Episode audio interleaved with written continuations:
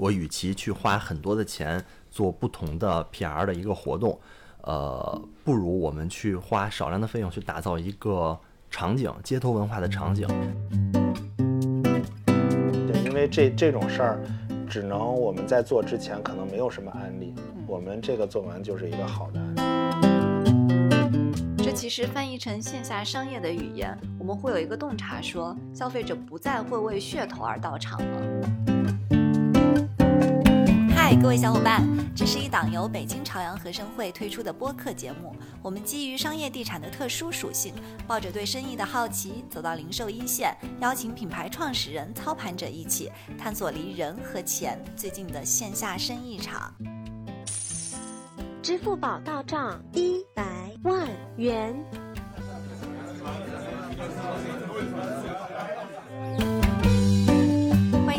到第五期的线下商业制节目，我是北京朝阳合生汇市场负责人新苗。我们今天请到的嘉宾是亚洲顶级涂鸦组合 ABS Crew 的创始人 Andy，以及我的同事市场部负责活动的经理郑一鸣同学。今天我们要探讨的话题，其实是在群里被大家 Q 的一个话题啊。呃，就是疫情常态化的当下，大规模的聚客活动被叫停，那商场应该怎么样去推进活动社群的这样的运营呢？今天呢，我得先跟大家说一声抱歉啊，因为我记错了整个录制的时间，所以今天我觉得也很有意思，可能会是一个非常随性、真实的聊天。我们今天的嘉宾 Andy 就厉害了，他所带领的涂鸦团队 ABS Crew，二零一一年。在亚洲最大型的国际涂鸦赛事 Warlords 上获得了亚洲总冠军。那么 Andy 本人也在中国嘻哈颁奖典礼上被授予中国最佳涂鸦文化推广者的称号。Hello，欢迎二位。Hello，Hello，大家好。哎，虽然我们和 ABS Crew 做了三次活动啊，从去年二零二一年的五月开始，但是我和 Andy 今天是第一次见面。Andy 有什么要吐槽我们的吗？嗯，请多关照啊。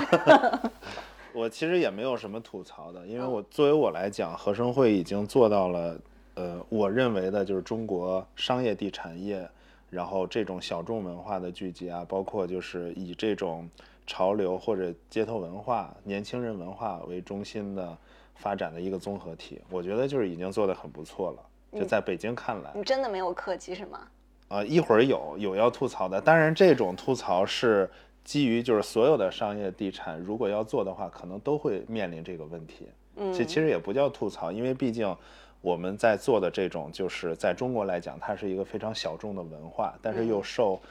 有近几年吧受年轻人喜欢的。当然，就是它与商业之间的结合，首先它是经验非常少的，就没有什么案例，所以我们走到这一步也算是一个尝试。嗯，是。那我先来大概介绍一下背景吧。就我们为什么会和 ABS Crew 合作，以及我们为什么把涂鸦引入到了合生汇这个场景里面。那其实从呃疫情开始了之后，大规模的聚客活动在商场已经是取消了。那其实我们自己也在想，到底用什么样的方式去跟我们的顾客沟通。以及我们在未来三年需要给我们的顾客或者我们的 target 呈现一个怎么样的文化属性或者气质，那我们就想到，呃，和生会在 B 二层这个呃 Olay 超市的入口，其实有一块儿一个空地吧。嗯，那这个空地上，我们就看到这个滑板或者说是青年亚文化越来越受到年轻人的喜欢。那么再加上二零一六年，这个奥组委也是宣布滑板进入到了。这个奥运的赛事，所以我们就想把呃滑板这样的一个运动引入到合生汇。那在整整个这个空的场地里面，我们做了一些 U 型池、滑道，然后有很多滑手过来，呃，无论是玩也好，比赛也好。后来我们发现，哎，其实滑板是和涂鸦紧密相连的一个东西。我想先让一鸣来讲一讲，当时怎么在就是啊整个。涂鸦的圈子里面找到 Andy 的，对，其实，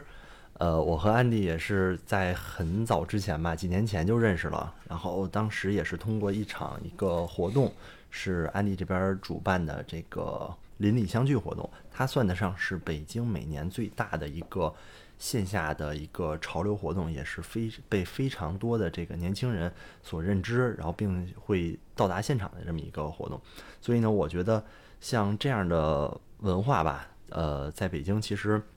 虽然小众，但是却是很多年轻人愿意去亲近的一个呃一个文化。所以我觉得。呃，在合生汇呢，年轻人和这个新家庭型客群也是一直是合生汇线下流量的主要标签儿，然后也是我们一直以来要去亲近的主力客群。然后同时呢，这个滑板和涂鸦也是标示着年轻人态度的一种生活方式，一种倾诉自我的形式。然后在亚文化蓬勃发展的当下，呃，尤其是在大众所熟知的去年举办的奥运会，今年刚刚结束的冬奥会，以及下半年即将举办的亚运会。呃，这个滑板呢，都是被列为了比赛项目之一，也预示着更多人会去了解这项运动，接触这项运动。所以就是通过这个用用户的思维去，呃，去去去想吧，去理解。我是觉得滑板和涂鸦可能更符合我们，呃，北京朝阳合生汇的一个调性，以及我们客群的一个呃属性。所以我们我是觉得滑板和涂鸦是可以作为这个两方的一个抓手去，呃，去去吸引我们的目标客群。然后同时呢，呃，我自己的一个理解就是，我与其去花很多的钱做不同的 PR 的一个活动，呃，不如我们去花少量的费用去打造一个场景，街头文化的场景，可以融入更多的这些街头文化，像滑板、涂鸦，还有 DJ，然后还有街舞等等。啊，我们通过这个场景可以，呃，吸引不同的这些垂类的客群，他们将文化带呃带到合生汇，把这个活动可以持续进行。所以等于我花少量的一个费用打出的场景，相当于做了一个持久长期的 PR 活动。我不用每次都在去花大部分的时间精力和费用去在做不同的这个活动，我就等于把呃这些文化引。直接引入到了我的场内。那我想问一下 Andy，呃，其实我知道您在这个涂鸦领域也是从事了十几年的这样的一个创作。那您在跟品牌合作的过程当中，其实已经有了一套非常成熟的经验。但是呢，对于商业地产来说，我觉得。去做青年亚文化，我们还是一个初级玩家，所以在接受到一鸣的邀请的时候，您当时有没有什么顾虑，或者说是，呃，一些在呃专业上呈现上的一些思考呢？嗯，这个肯定是有顾虑的，但是这种顾虑，呃，暂时来讲，主要是以我们尝试为主，因为现阶段很多的商业地产还没有针对于青年更青年的文化，在当时。去做出很好的一些案例吧，所以就是我们想顾虑，就不如我们试一下，在试的过程当中，不就解决了这些问题了吗？嗯啊，所以其实我们我们整个团队从发展到现在，就我已经创作了十五年了，然后我们团队也都十几年的一个一个经验了吧，所所以在与品牌跟商业地产上的合作，我们有挺多的这种经验。嗯，我们可以用我们的一些角度。去解决一些专业的一些问题，包括如何更好的呈现文化本身，嗯，就如何在这种环境上让它做得更舒适一些，嗯，我们会把这种经验带入到这种商业地产里面。哎，您提提到了一个特别好的词叫舒适，因为对于品牌来说，它的用户。呃，应该是画像比较清晰跟对呃比较明确的。那对于商业地产来说，它其实是一个综合性的空间。来这里的人有男女老少，各种各样文化层次、背景、视野的人。那么在创作的过程当中，您怎么去体现出这种舒适感呢？对，就是这对于我来讲，就我们有挺多的经验嘛，在这方面，因为。跟品牌来讲合作，就是无论它是运动品牌还是汽车品牌啊，它的所有的内容都是自我的，肯定要围绕品牌的主题，或者就是围绕我们共同创作的一个主题为主，所以不用考虑到周边的内容。我们呈现的目的性就只有一个，比较简单，所以就是相对来讲反而会更简单。但是如果在商业地产来讲，对我们来讲，我们就要把活动做的适当的落地，嗯，就是得让路过的人。或者就是经过的人，让人感觉哦，这批人首先这批人在这个活动里面，他自我得是享受的，才能带动其他人。嗯，所以就是我的感觉就是，所有无论你是做涂鸦艺术，还是做滑板，还是跳街舞，你得在这个环境里自我感到舒适，你的身体包括你整体发散出来的这种状态，它是舒服的，才能让人觉得哦，这个文化挺有意思，这些人这么享受，才会让你跟他之间感觉没有什么距离。嗯如果就是你太刻意，然后路过的人就认为啊，你跟他之间是有隔阂的。所以一般在商场里面，我们还是把它做成活动。就活动一般来讲是开放性的，你可以进入到这个场地里，你可以观察这个艺术家是怎么创作，你也可以跟他聊天儿什么的。就是就是让让你感觉他们只是在在玩儿，然后你可以融入。呃，就是等于其实路过的人最好的舒适状态就是他认为你在享受。然后他你的那种享受的感觉会传递给他，因为一般来讲就是，呃，来商场的人目的比较明确，吃饭、购物、看电影，然后或者就是约会消遣嘛。就是他在一个活动上或者在一个区域里面停留的时间是不会特别久的，嗯所以你在这个时候要展现出来的感觉就是舒适的，嗯，然后他可能路过的时候能感觉到这个文化挺有魅力的，这些年轻人在这儿玩得很开心，嗯其实就这么一种状态就行。如果你真的喜欢这个文化，那你就去接接近这些人，然后去到这种文化场地里面跟他们聊天儿，然后慢慢认识。如果你喜欢的话，那你就会找到一个群体。其实就是活动的本身，也就是一个开放性的，嗯，没有什么隔阂。是。其实我们呃顾客或者消费者看到这面墙啊，是觉得就是呃变化很多、五彩斑斓的一个一面涂鸦墙，就是呃大家都想拍个照，或者说是留下一个纪念。但其实这面墙从零到一的过程当中，后面是有很多故事的，就包括在涂鸦的过程当中如何去呃避开就是往来的人群，然后整体的规划动线应该怎么走，然后涂鸦的这个。呃，油漆发出的这个味道怎么去规避？用哪种风扇去吹？然后同时这个墙面是否呃适配到这个颜料等等？我觉得在这个过程当中，我们的一鸣做了很多工作，能给我们介绍一下，就是这个墙怎么搭起来的？因为这个好像不是在一个原生的墙上，对吗？是的，呃，原本这个空间这个区域是超市的一个出入口，但是它是呃在一个地下地下广场，所以原本的设定它是一面玻璃，然后开始呢也是看到这面墙的一个可用性吧。呃，比较大，然后同时呢，也不会说去挡住我们的这些客流的一个动线，所以呢，我们在原有的这个基础上，是利用了青钢龙骨还有石膏板，再把整面的这个两侧的大玻璃，几乎得有几百平吧，一百多平、二百平的一个面积给覆盖掉。然后同时呢，我们的青钢龙骨还不是采用说之前那种很厚的，我们因为它会占用很多的公共区域，所以我们只是轻轻的在上面铺了一层。然后我们在这个打造这个涂鸦墙的时候，也和呃施工方和安迪这边去沟通过，呃，看使用的是哪种材料啊，或者说哪种呃面儿会更容易的去把我们的涂鸦的材料喷在上面，然后并且因为它是一个室外环境，经常会这个有潮湿啊、闷热，以及冬天会干冷这种条件，呃，会不会破坏掉我们的涂鸦的那个创作的作品？然后基于这些，我们去跟呃专业的这个安迪的团队沟通完之后，我们才在这个区域打造了这两面涂鸦墙。那其实这两面涂鸦墙打造出来之后呢，也是呃吸引了很多的这个年轻客群，呃频繁的到这个点位进行打卡，然后也是吸引了很多的这个网红小姐姐们，然后经常在这块儿去取材拍摄抖音。然后，所以这两面涂鸦墙对于我们来说，其实打造的还是很成功的。呃，简单来讲，就是合生汇拥有了 最丰富的经验在涂鸦文化这上面。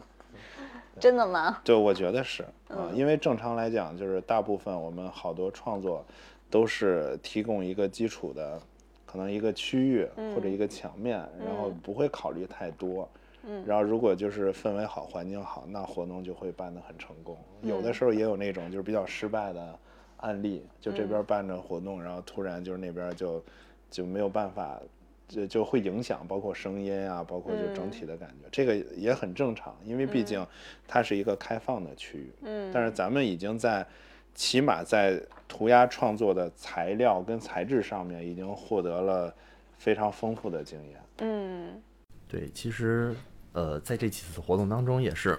出现过一些问题吧，就是像这个涂鸦的颜料的自身的味道，那我们其实和安迪也有沟通过，呃，在在第二次的时候，其实安迪这边就已经采用使用这些涂味儿，算是整个这个材料当中味道是最低的，避免了这些味道的刺鼻的这个影响。然后同时呢，我们也是在涂鸦的现场架起了这个风扇，然后将这个所有的空气流通给打开，把把这个味道降到最低，啊，不会去影响周边的商户啊等等。我觉得这个跟呃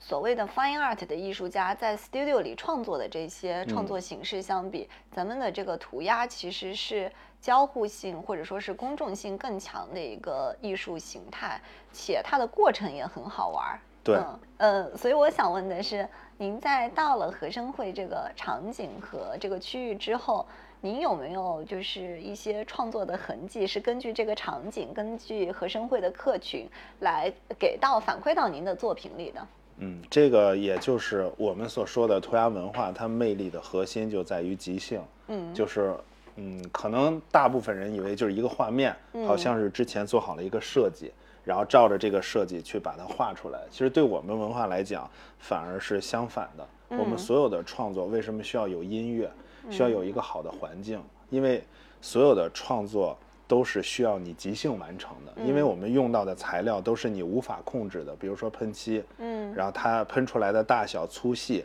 然后你身体的状态、你心情状态、你每挥的这一笔，都决定了你的作品出来的这种风格是什么样的。然后，所以就是我们是需要一个好的活动环境的话，然后再加上有音乐，然后艺术家放松的话，他创作的东西才会有灵感。所以就是我们来讲，都是以环以以这个环境为主吧。如果这个环境是好的，那所有艺术家的创作它都会好一些。啊，然后就是我们的创作大部分都是没有草稿的，嗯因为只有在即兴的时候，你才能创作出来你想象不到的东西。可能无意间挥了一笔，啊，这感觉这还不错，有可能它就是慢慢会形成你的风格。嗯啊，就是相当于也是在摸索，在不断的去创造新的东西，在这个过程里面增加我们自我的成就感跟认知感。嗯啊，这就是可能带给艺术家本身的一个最重要的东西。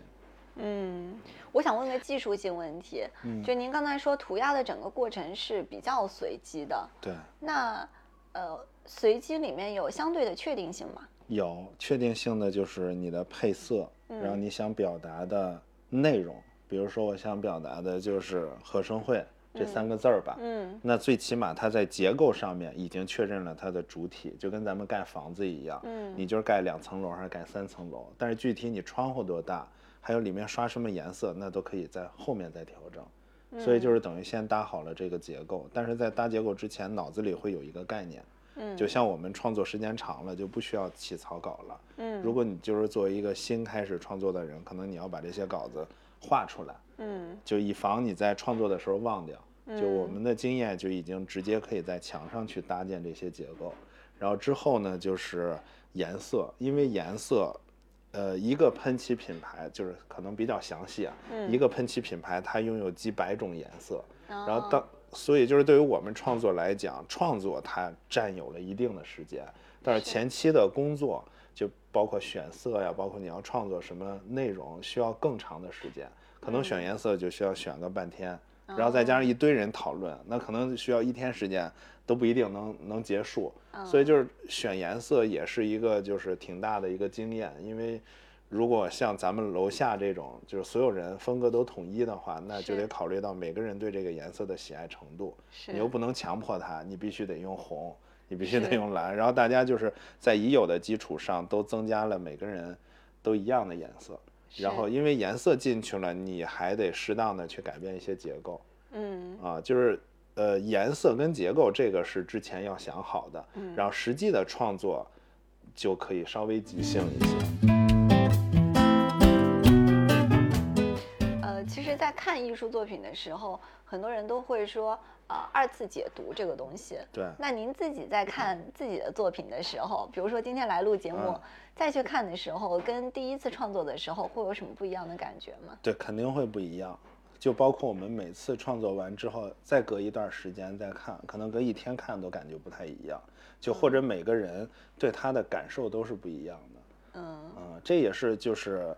我所说的，每个人都是艺术家，因为每个人有自己的成长经历，包括认知。然后当你看到一个图案的时候，反馈给你的是你以往的经验对它的一个读解跟理解。嗯，所以就是艺术，艺术也是的，我们只是提供了一个模板，然后每个人根据自己的一些想法跟观感，然后回馈给自己的一些信息。嗯，因为涂鸦它还是一个群体性的创作，呃，我看大概每次都会有有几个人一般对五名嗯以上这个涂鸦的艺术家来做。对那 Andy 能给我们介绍一下你们的这样的一个群体的跟组织到底是以什么样的组织关系来形成的？同时，大家在审美上，呃，有可能啊，嗯，呃，我瞎说，嗯。你是这个呃几何风，我是极简风等等，这样的冲突怎么去柔性的去解决？然嗯。后另外的话，您说的关于颜色的问题，我的邻居是红色，那我不能也是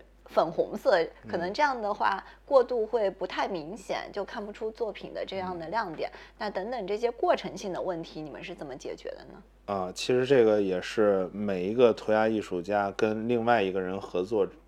最重要的一个问题，两个人的风格怎么融合？嗯对于我们来讲，就是很简单，就是区域性的。嗯呃，首先我们要选择，就我们一块儿创作，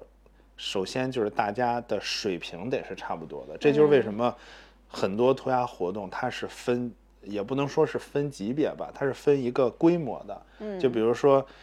大师的或者特别厉害的艺术家的创作，那可能就都是厉害的人在一起。如果你是一个新人，你跟他们结合不不到一起，嗯然后反而会拉拉低所有的那个氛围跟水平。嗯所以就是可能新手要要去一堆新手之间要去研究，但是就是活动吧，就是适当的让新手跟厉害一些的人，让他们中间有一个交融。所以活动来讲，他的作品本身的呈现，呃，效果不是第一位，它第一位的是一个交流，就是大家就是你画的好，你画的。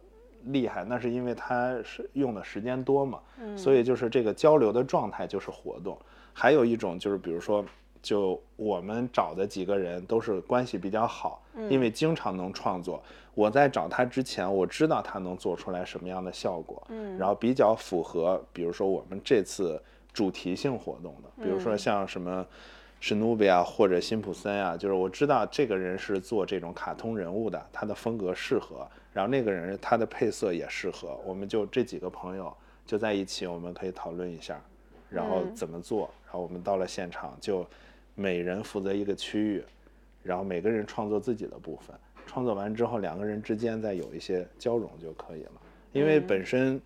呃，涂鸦艺术它的核心除了即兴之外，就是自我的，因为就是咱们每一个人表达出来的东西都是自我的，所以就是作为我们来讲，我们比较尊重大家的想法，你不能改变他想创作的内容，嗯。嗯，所以就是你在自我的前提之下，就是融合旁边人的一些意见，这个就是需要一个交流，啊，这作为我们来讲，可能就是最大的难度，就是如何把几个风格不一样的人匹配到一起，嗯。啊，还得让他们觉得高兴，嗯。啊，就是这个是一个经验吧，我觉得。哎，我们就是常常看到一些涂鸦墙，就是不同的风格，对啊，但是呢，我们可能作为外行，就是没有一个或者对就是没有一个定性没。有一个标准去判嗯断说这个是好还是不好，能不能给我们一些就是呃所谓的参考的指标视觉对标准、审美标准，教大家来看一看什么样的涂鸦是好的。呃，这个也是因为我们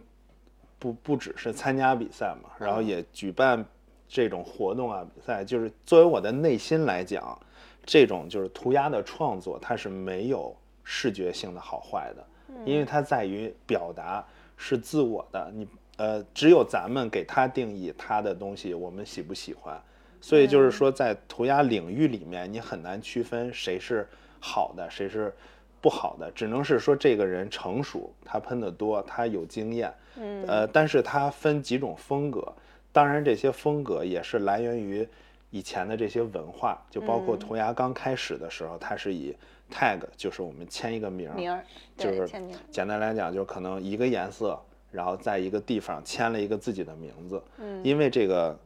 呃呃，那我就简单说一下涂鸦的历史吧。啊，然后就是在涂鸦刚开始有的时候，应该是上个世纪，上个世纪大概六十年代差不多六十年代。当时记记这个历史记载啊，就就是第一个做涂鸦的人，他叫 Corn Brand，就玉米面包。嗯。呃，他给自己起了一个叫玉米面包的名字，他就把这个名字喷到了街上，因为当时就是没有人用这种喷漆在在这种墙壁上创作。他先创作完之后，他影响到了另外一个人叫 Tank 幺八三，然后这个人他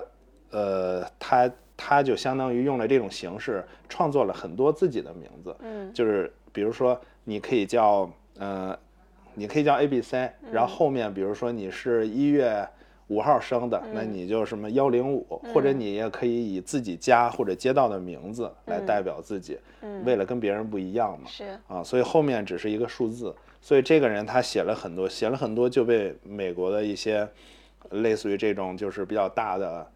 呃杂志啊，包括就是这种周刊，然后去报道了，然后他就一夜成名了。嗯当然就是当你成名的时候，肯定会受到了很多的关注，嗯所以很多年轻的人就尝试用这种方式去表达自己，让别人知道我是谁。嗯啊，就最早的一种形式，就是在大街上写各种，包括写一些就是自己想写的话，就是很早时期。当然到后面，有的人就研究出来了一个风格，如果大家都做这种单线的，那我就做一个里面有颜色的，嗯他就做出来了，就是另外一种风格，进化了一下，然后。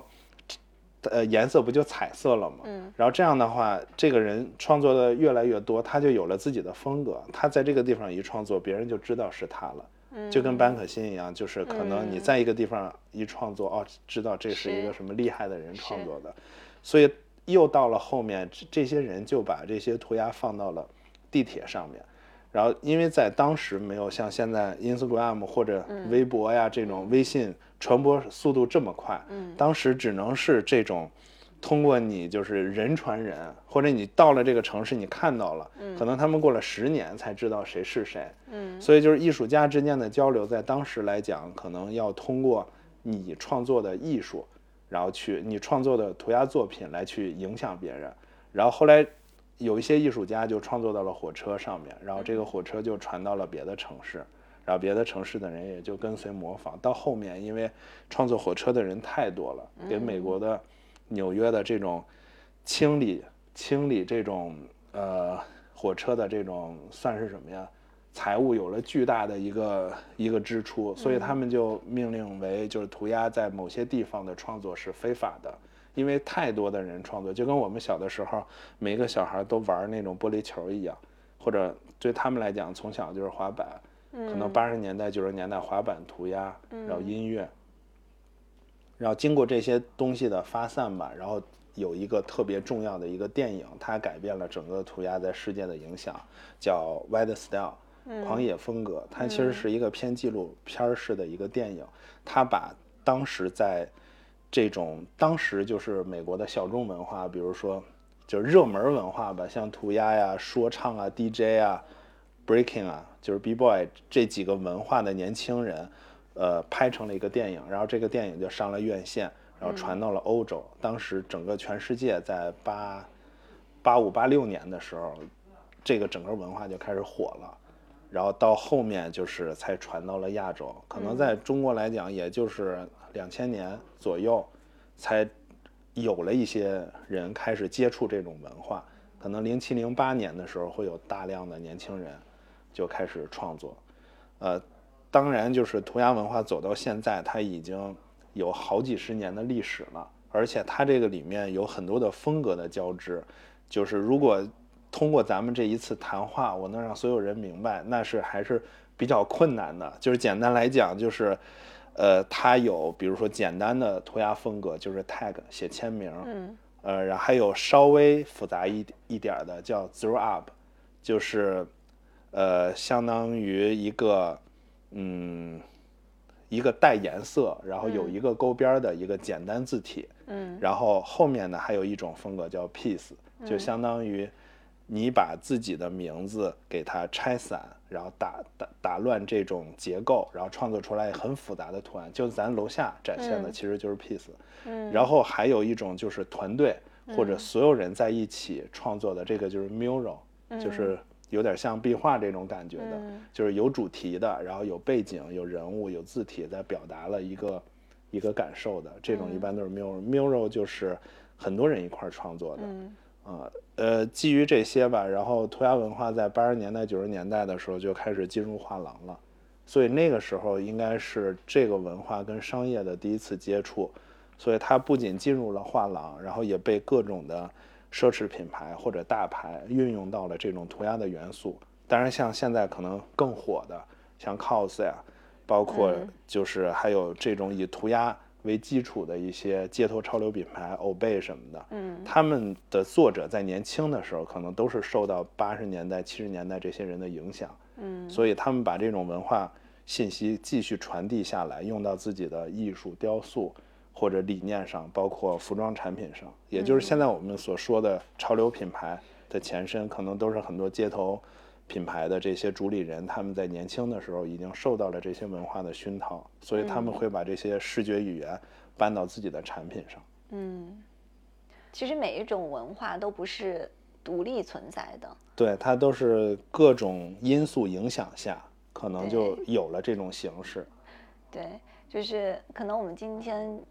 穿的，我我突然想起那个有一部电影叫《The Devil Wears Prada》，里面就讲到了你今天穿的一件蓝色的这个衣服，可能不仅仅是一件蓝色的衣服，它背后有时尚设计师被克莱因蓝等等影响的整体的一个关于色彩的变革啊。所以今天的我们看到的一些潮牌啊，无论是呃，我觉得近几年来比较明确的一个趋势是奢侈品潮牌化。对嗯对，肯定的，因为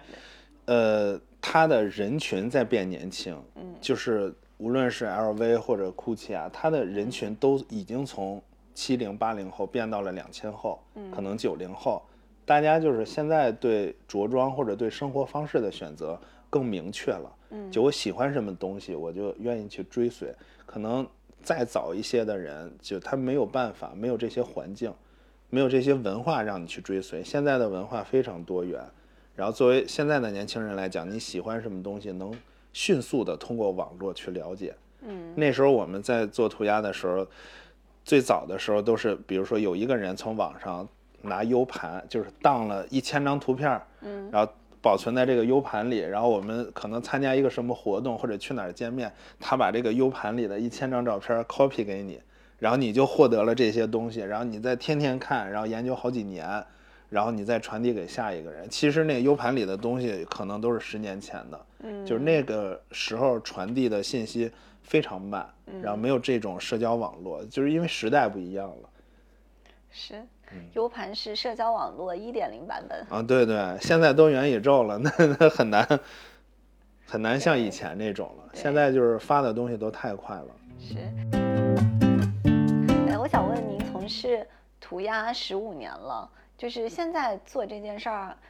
到底是把它定义成一个兴趣还是工作？就是其实一开始的时候是兴趣爱好，一开始我就是上学的时候接触的，包括包括就是因为我是学设计的，然后包括到毕业之后我也有有工作了一段时间，也在央企里面，但是后来就是呃因为爱好结识了很多这种朋友，嗯。就是大家可能干什么的都有，嗯。然后我身边什么有有这种什么银行行长现在，然后年轻的时候，然后还有什么，呃，做做医疗的，然后有卖飞机的，然后什么就是厉害的有各种行业的人，然后但大部分可能都是做艺术的，然后虽然每个人在不同的行业里面，呃，都干着自己的事儿，大家有一个共同的爱好，就是可能做这个涂鸦的艺术，在当时来讲非常小众，感觉比如说，呃，无论你是做什么，但是你可能喜欢涂鸦，那我也喜欢，咱俩在一块儿就马上就感觉特别熟悉，然后聊的东西有有很很多种，就是那种好像是一种新的文化，然后很多。就是兴奋激动的点，所以就是因为这些原因，大家聚到了一起，然后。因为我我本身来讲，我是挺喜欢这种自由生活的状态。后来我就觉得，呃，我可能还是比较适不太适合上班儿，因为上班儿给我创造不来更多的成就感。就以我来讲，是成就感是第一位的，所以我就想做一些自己的事儿。当时想趁着年轻呗，大不了我再去上班也行。然后后来就就。开了一个自己的工作室，然后就是在开工作室之前，我买了一大批的喷漆，放到了家里。因为我当时的想法就是，我能有这些喷漆的颜色嘛？因为当时是进口的，感觉首先，呃，特别有成就感。我有这么多东西，嗯，啊，然后我就很高兴，每天看着，然后有不同的品牌。然后第二点是很多国外的朋友，他们当时来北京。没有地方买到这些东西，他们就来来找我买。那你是从哪儿买的呢？当时就是进的货呗，从国外。哦，有渠道。就是你只要花大价钱，就是贵一点，然后就可以买到的。当时。OK。啊，然后可能当时有从香港发过来的，然后后来很多人就来找我，之后我就发现，哎，我这个就是卖喷漆还挺多人找我的，然后后来就好多。国外的艺术家就来了，就有的时候他们会住我家，然后，呃，我有一个房间，就整个弄成了就是一个喷漆的房间，然后大家会在里面就选一些颜色，我们再出去创作，我就认识了很多人，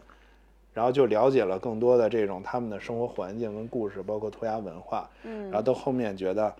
呃，后面偶然一次机会，我们参加了这个 Wallos 比赛，嗯，它是等于在几个国家 battle。比完之后，这个国家的冠军再去一个国家，跟其他的几几个国家的人一起比，最后我们就拿到了一个总冠军。但当时也认识了很多的朋友，各个国家的，包括也认识了就是当时的这个主办方，包括裁判什么的。当时就是有一个裁判，他相当于是整个欧洲涂鸦文化的一个元老吧。嗯啊，然后后来他就问我，哎，你想不想去欧洲？嗯，有一次机会。叫什么中欧文化交流，啊，他就是以这种就是青年文化为主的，然后青年人去国外，然后了解文化再回来，啊，后来我说那行啊，然后后来他就来北京带我去大使馆，我就给他当了几天那个翻译跟地陪，帮他打车什么，他想去哪儿我就带着他去，然后后来了解完之后，后来他就给我发了一个邮件，他说那个邀请函给你开好了，你去那个办签证吧，嗯，我当时都不知道我去多久。然后就平安夜那天去的，然后去了之后，我就在那儿先待了一个月，嗯，然后在那一个月里面，就是对我影响比较大然后后来，我们在这个过程当中发现，你创作再厉害，但是你得有这个材料嘛，因为当时我们去的时候有几十种这种涂鸦品牌，因为它在国外已经非常成熟了，然后就那种涂鸦商店就跟咱们的大超市一样，嗯，全是货柜，然后上百上千平米那种。大型的涂鸦商店，然后里面不仅有服装、有鞋，有所有这种涂鸦跟艺术的一些周边生活方式全都有，就小到马克笔，然后大到衣服、鞋、喷漆，什么都有。然后当时一下就挺震撼的。后来我说，我们几个人就商量，要不咱们就开一家涂鸦商店吧。嗯，当时国内还没有，啊，但是这个就是一切都是未知的，因为我们不知道能不能赚钱，就没想那个。十五年前。呃，没呃，二零一二年开的涂鸦商店，OK，十年前，在当时我们说在哪儿啊？因为我在七九八附近住，啊，我说那就在七九八吧，后来就去了，然后就我们就走着走着发现了一个店，那个店就是是一个是一个以展览为中心的一个店，感觉那个店挺好的，挺适合的，我们就过去找人聊了，正好他要搬走，我们就聊下来了，然后就在那儿开店了，一直到现在。哦，啊，就是就是那个就算是真正意义上中国第一家涂鸦商店，然后我们就以那个店为基础，又做了很多的这种落地活动，然后太有意义了。啊，对，到今年正好第十年。是，你看这个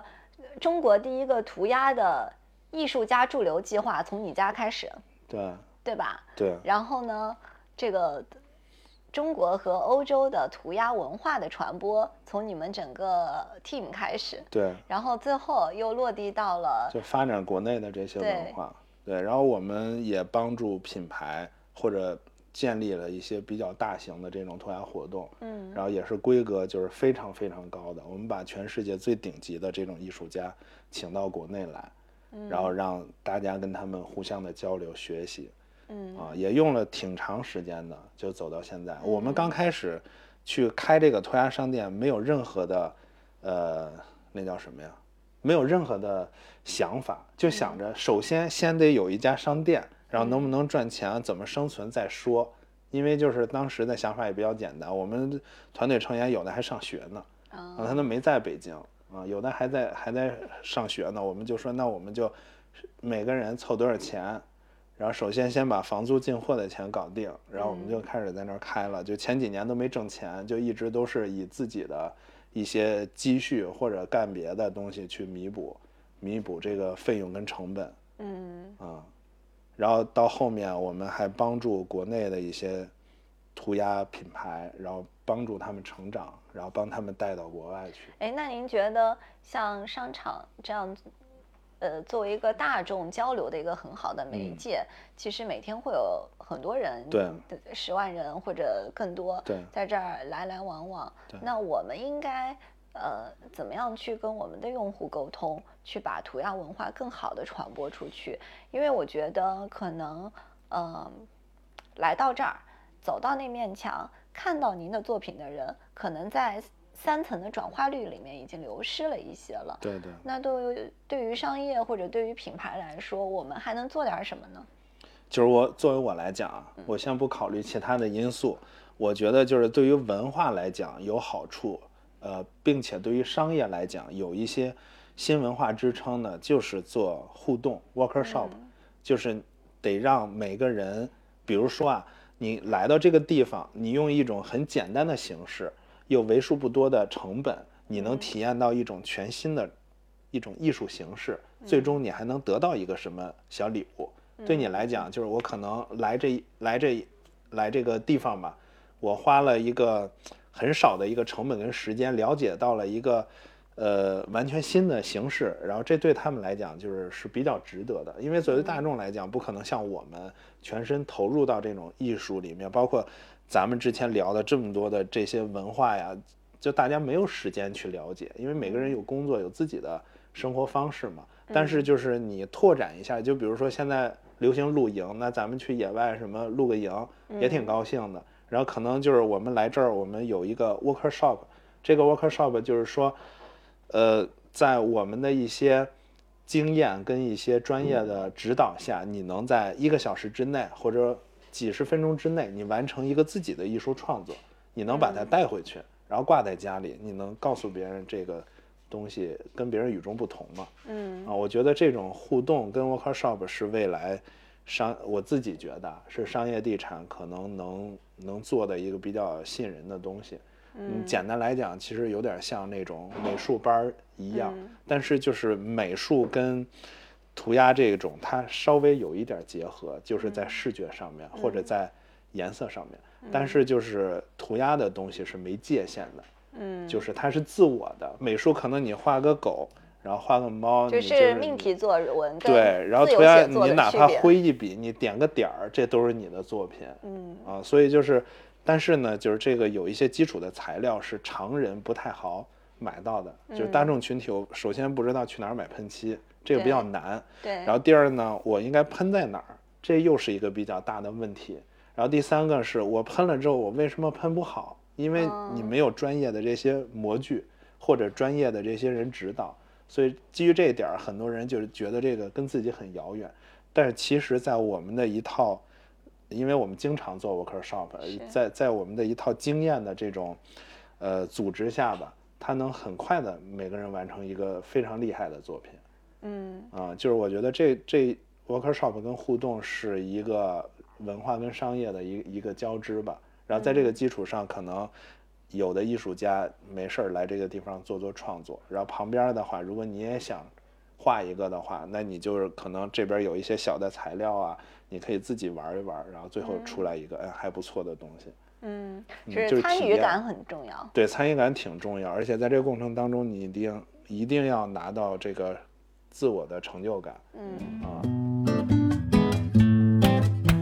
我们的听友群开通啦，微信搜索 cyhsh 八八八，也就是朝阳和声会的首字母拼音加数字八八八，添加小助手，小助手将会拉您入群，我们将在听友群里发布最新活动。好，接下来我们的活动不光要这个观赏性好，我们还要让更多的人一起来这个参与。我觉得可能更多还是给大家做一些普及性的基础工作了。对对，嗯对我为什么问这个问题呢？就是因为我们其实做商业近几年的危危机感还是挺强的。就我觉得不说电商怎么冲击了，我今天早晨看到一个数据，是一个叫 Jungle Scott 二零二二年 Q 一的一个调研报告，然后说这个百分之七十二的消费者表示说，因为这个通货膨胀，自己即使有钱，已经没有消费信心了。嗯，对对，第二就是说，啊、百分之七十的消费者正在减少所谓的有趣的冲动性购买。嗯。就这其实翻译成线下商业的语言，我们会有一个洞察说，就是消费者不再会为噱头到场了。嗯对，因为噱头太多了，对。就噱头到了之后，他没拿到应有的东西，感觉那只有噱头。对，所以我觉得就是这个观察可能回应到你刚才说的，就给大家看完，还要让他呃拿到他所这个归物有属的东所值。，嗯对，在中间遇到的一些坎坷吧。啊对，坎坷是我跟你说，人家最爱听的。对对，有挺多坎坷，贼尴尬。现场当时有一个巨尴尬的问题，有一个就是火锅店的一个一个客人，他在特别特别里面，然后他们经理跟我们说不让我们这边创作了，说我们这个味道特别味儿啊，啊。后来我说那那就是有火锅味儿吗？对，那肯定没有火锅味儿，火锅特别味儿。然后就是 他的意思就是我们在这儿创作吧，他那边可能有可能会受到影响。然后后来我们就有俩艺术家就进去走了一圈，哇塞，完全闻不到，因为里头火锅味儿太浓了啊啊。就是说白了，他可能觉得我们在那儿就是有影响吧啊啊，对他们其实进去走一圈儿，螺蛳粉味儿的更大。啊，对螺蛳粉儿是更更更可怕。然后后来，但是就是这种人们经常闻到嘛。然后后来我说，那就看看真的有顾客就是有这种反应吗？我说如果就是我不能说光听你说的，你说有味儿，我们这个活动不能说停啊嗯啊。我说如果真的就是有客人觉得有味道，那我们也可以停一下。后来那个经理就带我进去，七走八走，走到一个贼里面的一个一个妈妈带孩子吃饭的地儿，然后那个经理就问那个妈妈说：“嗯，就是外面就是那个味道特别刺鼻，您觉得有影响吗？”然后那个那个后来那妈妈说还行吧，然后后来他说那那就是您觉得就是说，呃，要他们停吗？然后后来那个妈妈大概的意思就是说可停可不停，当然就是没有味道是最好的。啊啊，对，就他们可能服务太过于那个客户至上了嗯啊，但但是其实他考虑的也对，嗯。嗯，他主要门口那块儿主要是真没什么人，就当时我们走了一圈儿，他不是说不是因为味道客人不坐那儿，他那个还没上课呢，嗯，他上课的时候我们那块儿基本上就结束了活动嗯啊，他从下午就开始就是不让我们创作了。嗯，第一次跟第二次，因为海底捞没开门儿，那块是封 Q 着的。出了人家的名字。嗯，对，就是那个那个火锅店没开门儿，嗯没开门儿，他那块儿就是可能也完全闻不到。其实超市里的味儿还挺大的，所以这这就是可能得涉及到，如果要做这种文化类的活动跟商业之间，它虽然紧密，但是还是中间儿得有点儿距离。你看，商业就是一个很重的活儿，然后这个重呢，又是在很细节的东西里对，特别细节。嗯嗯，因为客户为上嘛。对，啊、但文化吧又是一个那种就是特别开放的，是就是挺挺难协调的。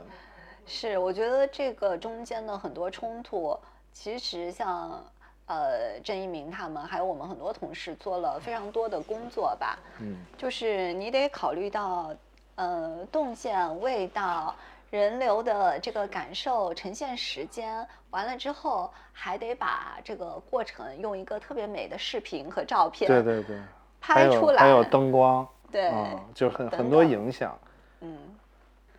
郑一鸣说说中间遇到的很多让你很无语的这个尴尬没有告诉我的事儿。其实 有几点吧，第一个就是呃，在最开始创作涂鸦墙的这个这个这个时候。那我们其实是占用了，呃，也不能说是占用，因为其实是属于我们的区域，只不过是在在原有的玻璃上贴的是超市的这个广告画面。那其实我们是把这整个玻璃全都给覆盖掉。那对于超市来说，那对于他们可能就是没有一个很好的、更多的展示面了。那我们相应的有一些解决方式。那我们利用场内的一些广告位给它做一些替换。那这个墙我们肯定是还是要使的。然后其次呢，就是像刚才所说的味道。那我们这些味道，呃，因为咱们是在室外，其实还好，但是它有一些空气流通，它是顺着超市的门就钻进去了。那对超市的这些顾客的一些影响啊，感受还是比较大。那我们也是跟超市方进行沟通，啊，一是把它的整体的这个排风系统打开，啊。把超市里边的这个味道给抽出来。二是就是协调我们自己的这工作人员，我们去买风扇，在这个整个的创作场所当中，我们把这个空气往往外吹，而不是向超市内吹。然后这是一点。其次呢，就是其实我们的场地是涂鸦和滑板做了一个结合啊，我们的整个的滑板区就在这个涂鸦墙的这个旁边。那其实，在第一次创作完之后，就是整个墙面打造出来之后，那就有一些问题暴露出来了。譬如说，在大家玩滑板的时候，他会做一些奥利，或者说有一些比较复杂的动作。那滑板它是有一个冲撞力的，它会经常去冲撞这个我们的涂鸦墙面，那导致有一些的漆会掉，导致这个整个的石膏板会破损。那其实，在第二次创作完，也就是去年的八月份的时候啊，我就有看到整个的墙基本上都是坑坑洞洞的，就全都的破损不堪了。那对于我来说，我是当时非常心疼的，因为我们好不容易去把整个文化这个氛围给做起来，但是现在文化之间它就是会有一些冲突。那所以我们也是想到了其他的解决办法，就是让我们的。呃，供应商吧会把整个的墙面进行加固。以前用的石膏板，那我们会在底下再垫一层木板，整个把这个墙面做一个加固，让这些滑板冲撞上去，它不会出现这种坑坑洞洞，把整个的画面艺术艺术作品给破坏掉。呃，这是其二，然后其三就是呃，整体的这个氛围的打造吧。嗯，其实我自己个人认为，呃。整个的区域的这个文化内容、文化的氛围还不是太浓重，和我的想理想中的这个街头场所、街头文化、年轻人的聚集地还是有一定差距。那我接下来还是希望说，通过滑板、涂鸦，还有一些街舞比赛、DJ，我们可以更多的去把这个地方迭代升级，把我们的更多的年轻人吸引过来，能让大家知道这个地方它是有一个。我们所打造的 freestyle wall 就是一个创作涂鸦墙，让更多的喜欢涂鸦、愿意涂鸦，呃，不管是不是艺术家，至少他接触到这种文化，他愿意来到合生汇，去在这块儿尽情的去释放自己，去抒发自己的这种创作情感。然后同时呢，滑板也是，然后以及我接我们接下来想打造的这个滑板街区二点零也是，呃，努力去想去抓住整个这个全程吧，这个玩滑板的这玩家。呃，以及这个喜爱街头文化的这些呃客群，可以知道合生汇，来到合生汇。哎，我们是不是还可以开辟一个新的空间？可能有一个大咖墙，大咖的作品就在一个现有的空间里面，可能会有一个新的空间给那些初级的，就刚才您说的做 workshop 去。体验去玩的这些人，对，而且呃，涂鸦文化里面是不是有一个，就是你其实覆盖了别人的东西是没关系的？呃，如果就是像在咱们这种地方，它是一个在我们来讲，就是一个自由涂鸦墙上来讲，就是它反复的覆盖其实是没关系的，嗯。因为本身是一个开放性的。嗯。如果比如说这个地方是一个艺术家跟这个地方合作的，然后做了一个墙，那你就是覆盖了，那就确实有点不太好。嗯。嗯，其实但是这个我觉得都问题不大，因为它本身经过反复的覆盖，它呈现出来的这种文化跟历史，它才有这种感觉。多元嘛，对多元化。包容，嗯，对，这个其实整个群体它是比较包容的，你可以盖我的，然后大不了我做一个更厉害的再盖你的。盖你的。因为只有这种覆盖，就我们产生说的这种叫 beef 嘛，是。就是中间的这种矛盾，才能激化艺术家与艺术家之间的竞争，然后竞争越强，那就进步越大。嗯。嗯，很多人厉害都是可能经过了几场这种就是竞争之后，他们更多的去研究自己，然后就会更厉害一些。就我是觉得，如果要是能有一个地方去做 workshop，是长期的，比如说每周或者呃每每多长时间为一个节点，那这样就是肯定一个是能增加好多，这叫什么呀？应该叫什么新奇特体验。然后还有一个就是能够解决现在涂鸦艺术家创作上面的一个空间问题。嗯嗯，因为现在就是大部分艺术家，大部分艺术家创作的地点还是都是在艺术园区，比如说七九八，然后或者就是在某些就是这种合法涂鸦墙，嗯但是这种其实是比较少量的。OK，嗯。哎，我看你们今年就是年初的时候做了一个 NFT 的作品，对，我觉得你们跑得很快啊，就嗯。是 Web 三这个概念也是从去年开始在这个呃广泛的被讨论吧，但你们的东西已经出来了，而且是。合规的，对你们怎么我们做的呀？我们也算是中国第一批做这种线上 NFT 并且成功售罄的一个艺术团队吧，就算是比较早的。我们从去年开始关注到元宇宙，嗯。然后就开始去，因为就是我们是做艺术的，嗯。而且我们团队的这些人，就可能要想了解一个什么东西，大部分都是新新鲜的这些东西，会会这个叫什么，就完完全投入到这个状态里，就是因为当时 NFT 的概念还没有的时候，我们就已经在国外的一些网站上，就像什么 OpenSea 啊，包括一些嗯元宇宙的一些网站上去讨论，就是未来我们的艺术的一些发展。嗯啊，因为不可能我们这些人就是要靠着去给别人做涂鸦生存嘛，嗯因为这是不太现实的。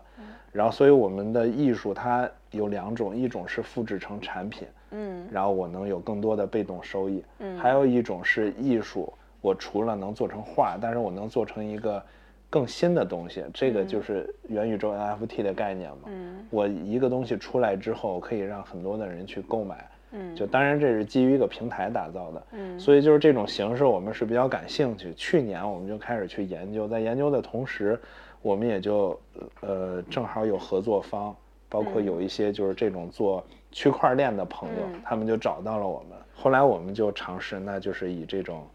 呃阿里平台为去打造，但是这个过程当中也也很也很麻烦。我们想要的效果跟东西，呃，能做出来，但是平台上它不具备这些，呃，怎么说呀？扩展扩展行为，就是你做的这个东西在平台里展现不出来。其实我们第一批 NFT 做的一个恭喜发财系列的叫金木水火土，嗯然后每一个有一个这种中国传统文化的寓意，又加入了一些涂鸦的一些元素吧。是把它做，我们当时的 NFT 是以这个国外的这种链条为一个参考案例，我们做的都是视频，嗯就短视频一小节儿。嗯但是呢，国内的链儿它不支持视频，啊，所以就是它以图片儿为主。就是交互深度没有达到，对，它还没达到。后来我们就迫不得已，我们就改成了 GIF 图，嗯令它的效果损失了百分之五十，啊，但是也第一次成交也是挺震撼的。我们当时就是说，哎，放上去看看。当时我们团队正聚餐呢，我们一共发了五个恭喜发财的，嗯第一个上的就发了五百份儿。OK，当时我们说聚餐呢，然后就发发完之后，我们所有人说，哎，抢一下，一点没有了。我们当时以为是那个系统出了问题，就两分钟吧，嗯。啊，然后后来，后来我们就问后台说，确实就是说卖完了就用了两三分钟吧，就售罄了。是，然后还有最后一个，它是拍卖形式的，谁出价高谁拿到最后一个，啊，后来大家就最后一个好像好几千块钱，哦。有有一个人买了，那算是一个就是，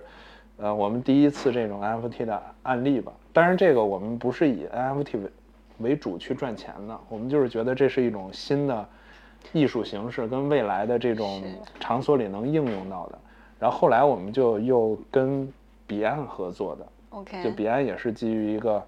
算是国内比较大的一个 VR 跟元宇宙平台啊，然后在这上面又发了一些其他的系列。嗯，哎，那我知道你们今年年底的时候会做一个大的展览啊，五月份，，OK，其实就是哦下个月哦，下个月，啊，就一会儿我还得去展厅，就是我们现在已经进去布展了。我们呃做这个展的基呃来来源也是因为我们不是每年做这种邻里相聚的大型的。呃，算是街头潮流文化吧，一个聚会，嗯就是已经非常大型了。就是作为我们来讲，我们不能再再就是再扩大了，因为再扩大需要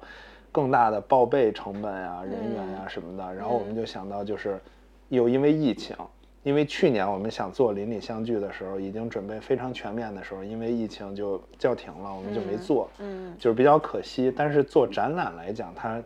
暂时是不受影响的，因为展览是可以限流，而且它是长线儿的。我们做活动就三四天、两三天，很多人没有到现场，他感受不到这魅力。但是展览的话，它是一个长线儿的，所以我们就决定，那我们今年先把展做下来。我们就做了一个新的这种就是 IP，我们要去做一个呃涂鸦展。然后我们做的这个涂鸦展，我认为可能是中国有史以来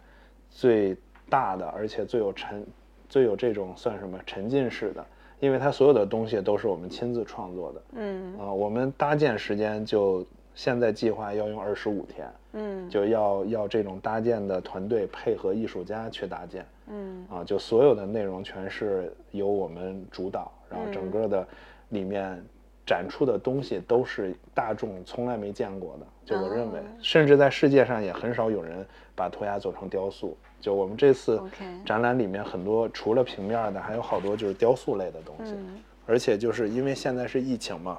国外的艺术家他参与不了，所以我们这这次就联合了三十个，呃，国外的各种艺术家，然后用他们远程的这种，呃，微喷，然后就是他们传过来的画面，我们做成高清的扫描跟微喷，嗯然后呃，把他们的一些作品也展示到里面，嗯。嗯。超级期待，呃，能在我们的平台上讲一下具体的开展时间以及购票渠道吗？嗯，现在就是开展时间是五月一号正式开展，到七月一号结束。购票渠道就是任何的平台，大麦什么摩天轮，嗯随便你搜索“涂鸦理想国”就可以搜到。就前几天已经上票了。好，嗯搜索“涂鸦理想国”，然后整个展览会呈现在七九八，对吧？对。对，好，然后我可以送给咱们播客一部分。太好然后如果大。家想通过什么渠道的话，可以就是比如说关注合生会的公众号，到时候抽一些票给你们。好，嗯那个评论播客吧，就是播客下面可以给我们提意见，可以骂我们，也可以赞美我们。对对对，最好留言超过那个五十字以上。对嗯然后我就送送涂鸦理想国。对，送给你们涂鸦理想国二十张票吧。我在最后问你们一人一个问题吧，行，你们心中好的活动的标准是什么？好的活动的标准就是，首先活动的场地，它是，它是比呃，就是怎么说啊？活动的场地它是一个开放的，嗯就是它不是说在一个完全禁锢的这里面。嗯第二个呢，就是在活动的活动的场地内，嗯尽量不要有商业。嗯就你可以走出这个活动，在旁边儿多少商业都没关系，但是嗯活动本身还是以文化角度为出发的。嗯然后第三个就是活动的现场要有一个好的氛围，那就是可能音乐嗯，特特别特别重要，是包括就是人流，人流的通道跟安排也特别重要。就比如说这边一堆特别酷的人在这跳舞呢，然后旁边可能有一个完全跟活动没关系的，在这儿可能因为旁边有什么礼品什么的，在那拿着几个袋子在这儿，就是它的人群是冲突的，然后这样会让你的视觉上面感觉比较尴尬。嗯嗯，就以我们的经验来讲，就是我们之前做活动，就是文化就在外面。我们之前邻里相聚，它不是分场内跟场外场外就完全开放，嗯场内的话就是要要要收门票的。嗯然后这样就你拍出来的照片儿就好看。场内的全是帅的人，穿着打扮呀符合这个标准的，因为这样就杜绝了那种比如说旅游团儿，嗯包括就是一些跟这个活动没关系，一看我想进去看看。嗯就我们场内是针对的有消费群体的年轻人，嗯而且里面所有的品牌跟内容都是这个文化相关的。嗯这样就里面你怎么拍，每哎每个人都是没问题的。嗯啊，然后就是你包括你参加的人，你一进去啊，全是就是自己喜欢的这种群体，一看就是好像没有什么外人一样是啊。然后就是对他来讲，他就就会觉得很专业。对，啊而且比较有安全感。对你感觉，比如说来了全是跳舞的啊，那我很高兴。你来这儿有跳舞的，然后有有干什么的，有带着孩子在这儿跑的，就那肯定整体的氛围来讲就不是特别好。明白，嗯，嗯，就是一个活动的纯粹和和谐对你来说很重要。对他平时开放的话，谁都可以来，但是比如说有活动的时候，那就是可能要适当的给他包一下，然后大家可以在外面看，嗯然后喜欢的或者圈内人，嗯就真正喜欢这个文化的，你们可以进去嗯，嗯好的，我们一鸣已经记住你的标准了。啊，嗯，但是这个得需要磨合，因为也跟场地有关系，因为毕竟咱那个是超市的出口，海底捞的出入口，嗯，就是也是有一定的关系的。是，那一鸣作为一个在活动领域深耕了五年的同学，你来说说，你觉得什么是好活动？呃，那我可能站的角度更偏向于商业地产一些。呃，我觉得好的活动可能，呃，会有很多的维度。我觉得比较重要的几点吧，就是活动能抓准目标客群到店，然后并且在活动中产生消费，带动消费提升、销售提升。然后，你看这个一看就是把指标背得对对对很溜的，对对，就指标完咱成的很好的人。咱们的那个角度不太一样。对 然后同时呢，在市场上还可以形成一定的声量，被这个 B 端、C 端进行二次的传播的活动。我个人认为，其实活动首先要找对消费群，然后如果一个活动策划找错了这个消费群的话，就仿佛就是在开水锅里去钓鱼，怎么也钓不到。那同时，呃，策划也要牢牢锁住这个消费者的记忆、情感记忆点，才能引发这个消费者的强烈关注。啊，当然，所有的活动都是要在确保安全顺利开展的前提下。嗯哇塞你真是一个 称职的商商业地产市场部。你看你说完之后，我们俩竟无言以对。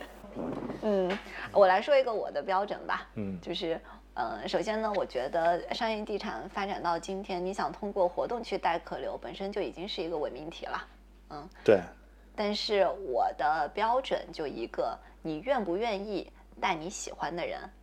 再来一次这个活动？嗯是我觉得好活动的一个呃很重要的一个点吧。对我觉得呃一方面来说，你带喜欢的人来，说明了你要在对方面前展示你的审美、趣味和关心的东西。我觉得这个部分在这个交往的过程当中是很重要的。对一个好审美的人是非常加分的。第二点就是啊、我觉得你参加一个活动一定是花了时间的。你路程上的时间、活动的时间以及回程的时间，其实对我觉得对大家来说都是一个很重的需要心理建设的事儿。所以你愿不愿意与啊、重要的人共同去建造这个时间的记忆，其实是很重要的。那无论是啊、家庭来说，你看，如果现在的小孩都是呃一拖四，爸爸妈妈、爷爷奶奶，对吧？还是情侣。其实，如果你能让不同的客群带他们喜欢的人再来一次的话，所谓的商业地产追求的客流的指标啊等等，我觉得已经是一个妥妥的可以完成的指标了。除此之外，我们还收获了一个更可贵的东西，叫好评。我觉得也是，因为也也得非常感谢合生汇提供这样的平台跟机会吧。就因为这这种事儿，只能我们在做之前可能没有什么案例，我们这个做完就是一个好的案例，就是先去磨合。嗯，好，那期待我们跟 ABS Crew 更多的互动。本期播客我们将会带来一个福利，那就是涂鸦理想国大展的门票。这个展览是在五月一号到七月一号，北京的七九八开展。那么我们将选择前十名留言的朋友们送出门票，期待你们。